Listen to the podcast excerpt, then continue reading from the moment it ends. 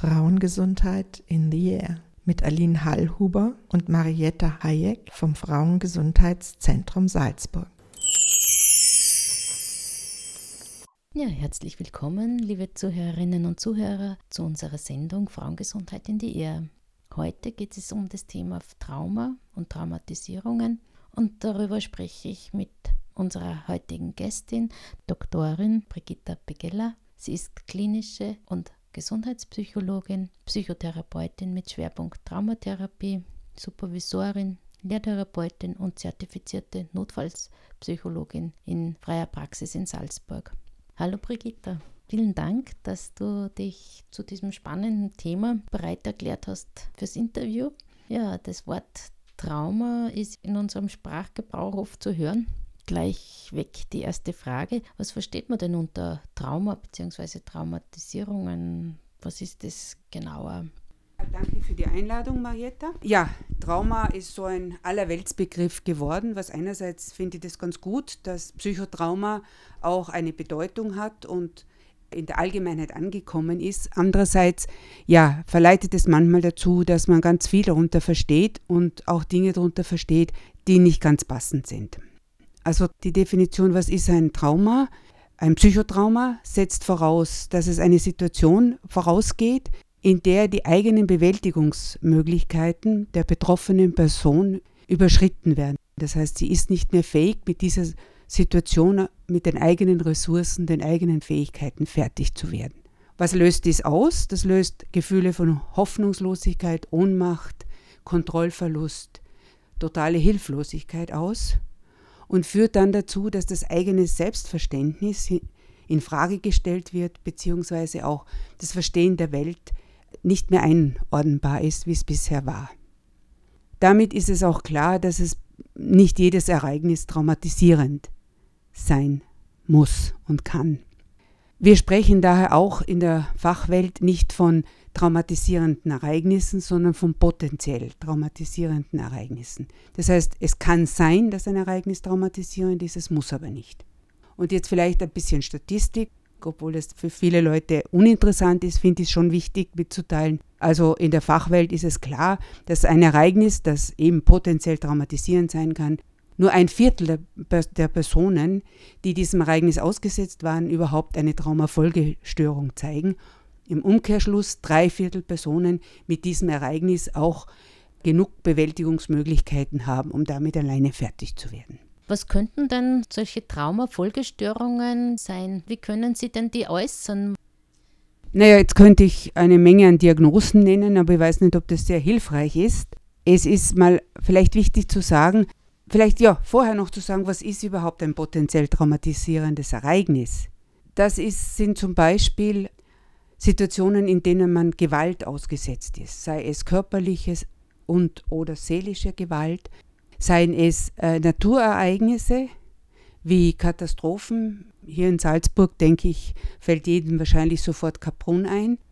Irgendein Unglück, ein größeres Unglück, wie zum Beispiel eine Lawine, die runtergeht und Menschen unter sich begräbt. Besonders potenziell traumatisierend sind Situationen, in denen es Gewalt gibt seitens von Menschen anderen Menschen gegenüber. Also die Extremen sind natürlich Krieg, äh, Foltererfahrungen und sexueller Missbrauch. Wenn man nun so Ereignissen ausgesetzt ist, gibt es bestimmte Reaktionen, die normal sind unmittelbar nach diesem Ereignis. Das heißt zum Beispiel, dass man dann immer wieder erkennt, immer wieder erlebt bestimmte Situationen oder sich er erlebt, in dem drinnen zu sein. Das sind die sogenannten Flashbacks.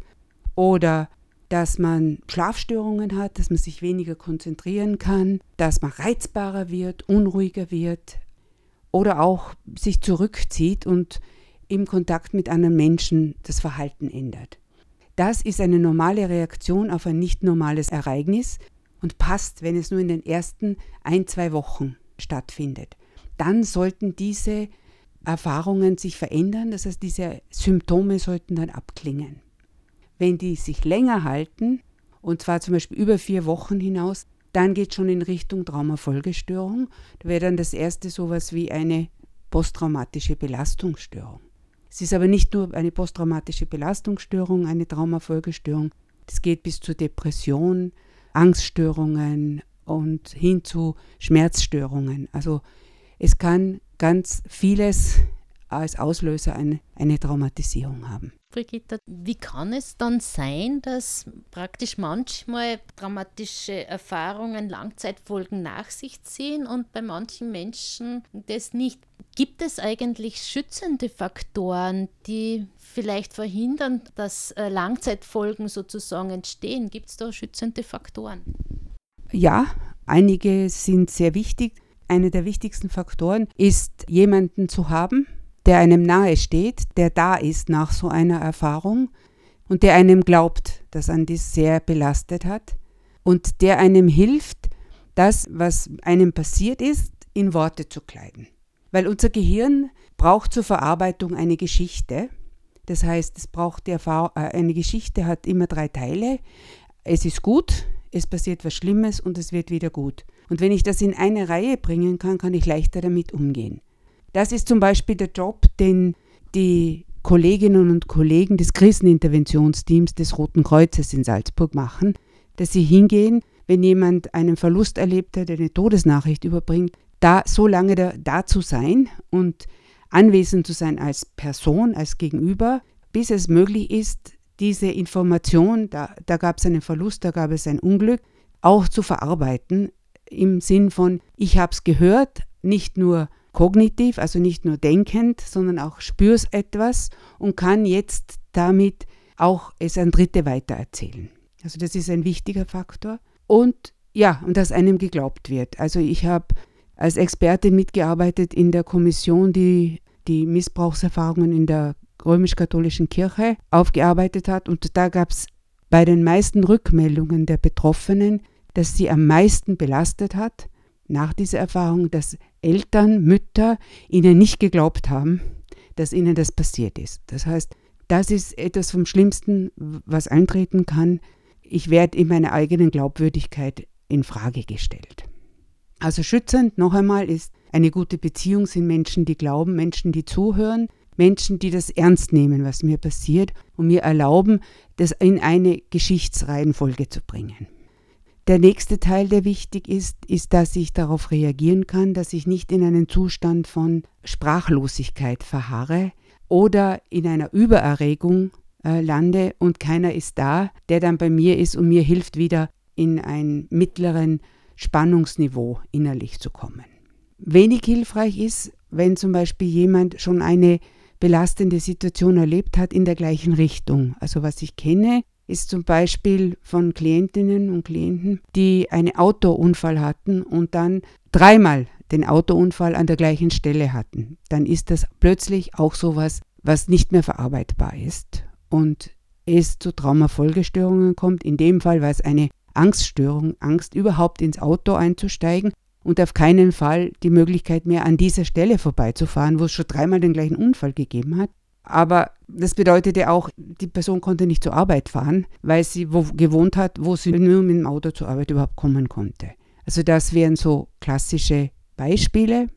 Das andere, was ich denke, was in Zeiten wie diesen, wir sind ja noch in der Pandemie mit Covid-19, also auch eine Pandemie ist eine potenziell traumatisierende Erfahrung, die man nicht unterschätzen kann und vor allem deshalb auch, weil es schon so lange dauert. Also die Erfahrung von Katastrophen, die Pandemie ist eine Katastrophe, ist, wenn, wenn die nicht nach einem bestimmten zwei, drei, vier Wochen beendet ist, dann stellt sich der Körper auf chronischen Stress um und die Bewältigung wird immer schwieriger und man verliert dann auch sowas wie die Hoffnung, es wird wieder mal anders.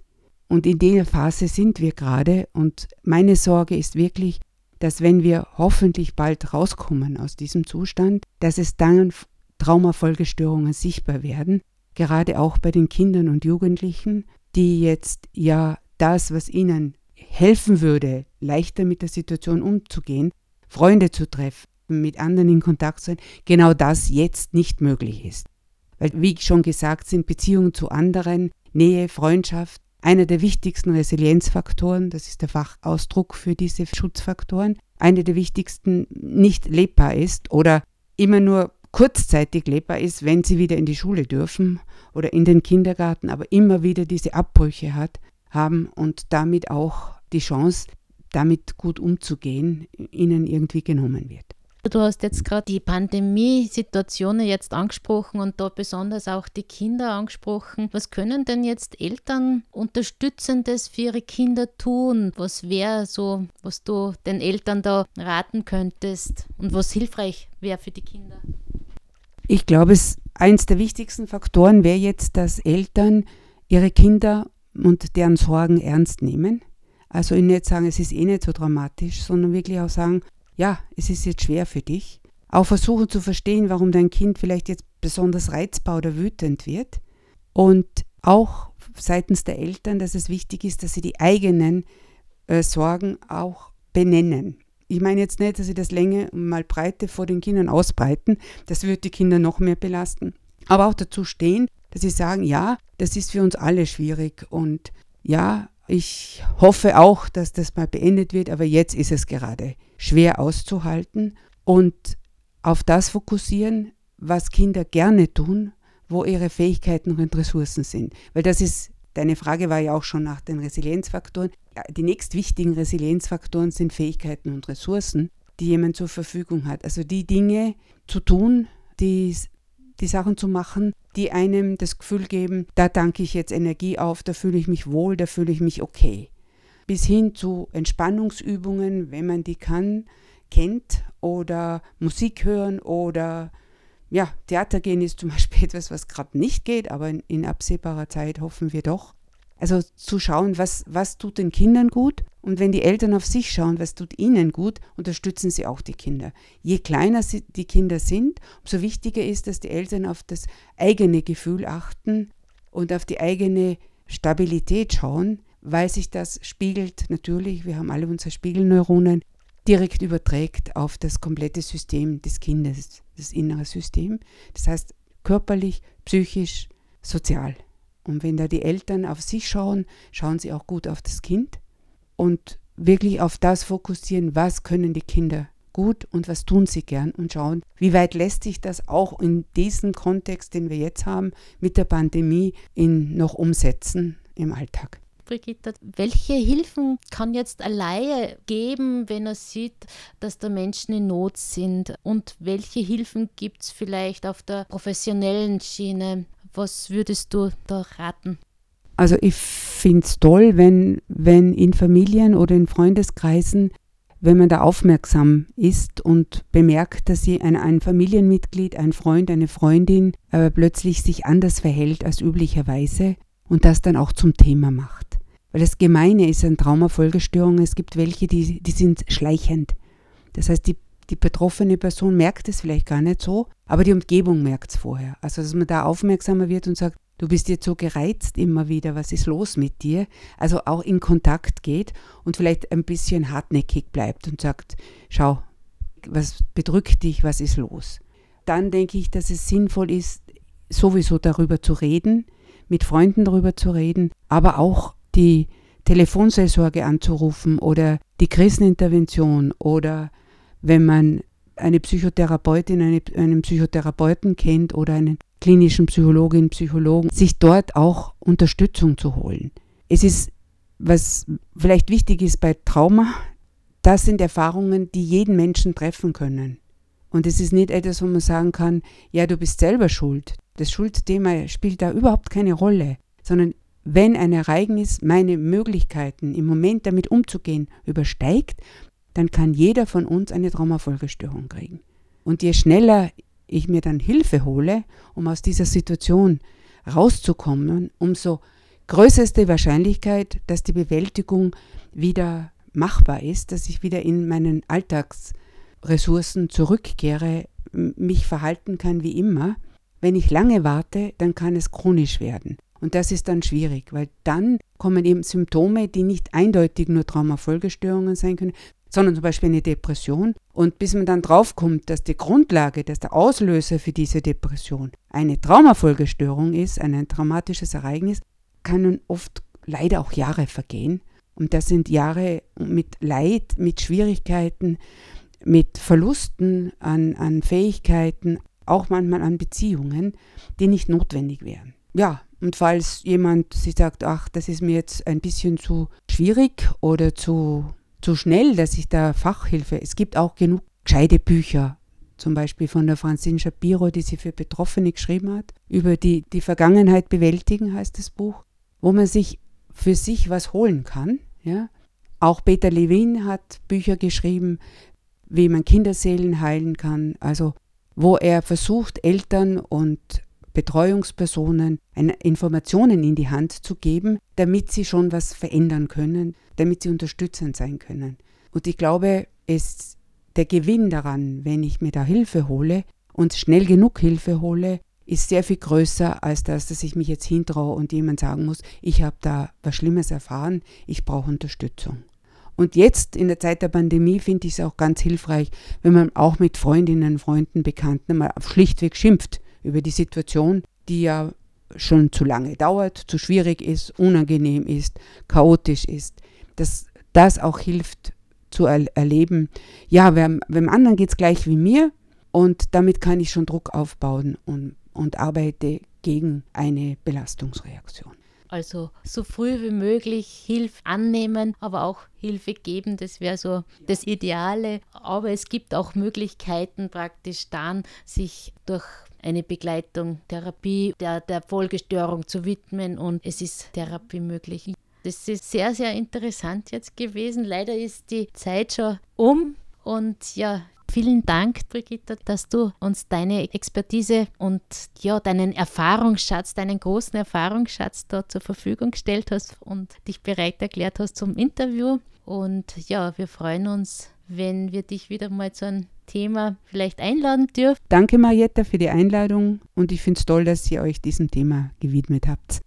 Liebe Zuhörerinnen und Zuhörer, das war die Sendung über Trauma und Traumatisierungen im Interview mit Doktorin Brigitta Begeller, klinische und Gesundheitspsychologin, Psychotherapeutin mit Schwerpunkt Traumatherapie, Supervisorin, Lehrtherapeutin und zertifizierte Notfallpsychologin in eigener Praxis in Salzburg. Zum Schluss möchte ich noch einen kurzen Hinweis geben. Auch das Frauengesundheitszentrum Salzburg bietet für Frauen und Mädchen kostenfreie psychologische Beratungen an unter anderem auch zu diesem Themenbereich. Die Beratungen finden vor Ort im Frauengesundheitszentrum, aber auch online oder telefonisch statt. Terminvereinbarungen sind telefonisch unter 0662 44 22 55 oder per Mail unter office.fgz-salzburg.at möglich. Ja, das war's für heute und wir freuen uns, wenn wir Sie bei unserer nächsten Sendung wieder als Zuhörerinnen und Zuhörer begrüßen dürfen und für heute auf Wiederhören. Das war die Sendung Frauengesundheit in the Air mit Aline Hallhuber und Marietta Hayek vom Frauengesundheitszentrum Salzburg.